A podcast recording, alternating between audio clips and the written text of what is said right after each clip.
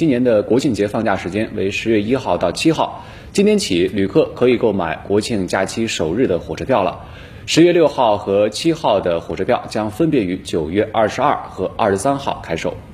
需要注意的是，不同火车站车票网上起售时间并不相同，旅客需根据自己购票的车站查询购票具体时间，提前做好准备，以免错过购票时间。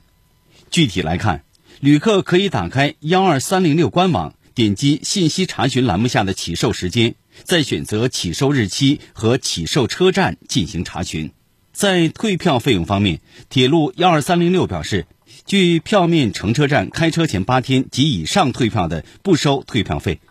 退票时间在票面开车前七天以内且四十八小时以上，需扣除票面百分之五作为手续费；退票时间在票面开车前二十四小时到四十八小时，需扣除票面价格百分之十作为手续费；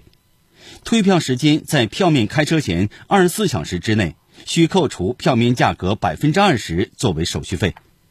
不过，这个假期无论是选择火车出行还是飞机出行，乘客都需要做好防护措施，准备四十八小时内核酸阴性证明。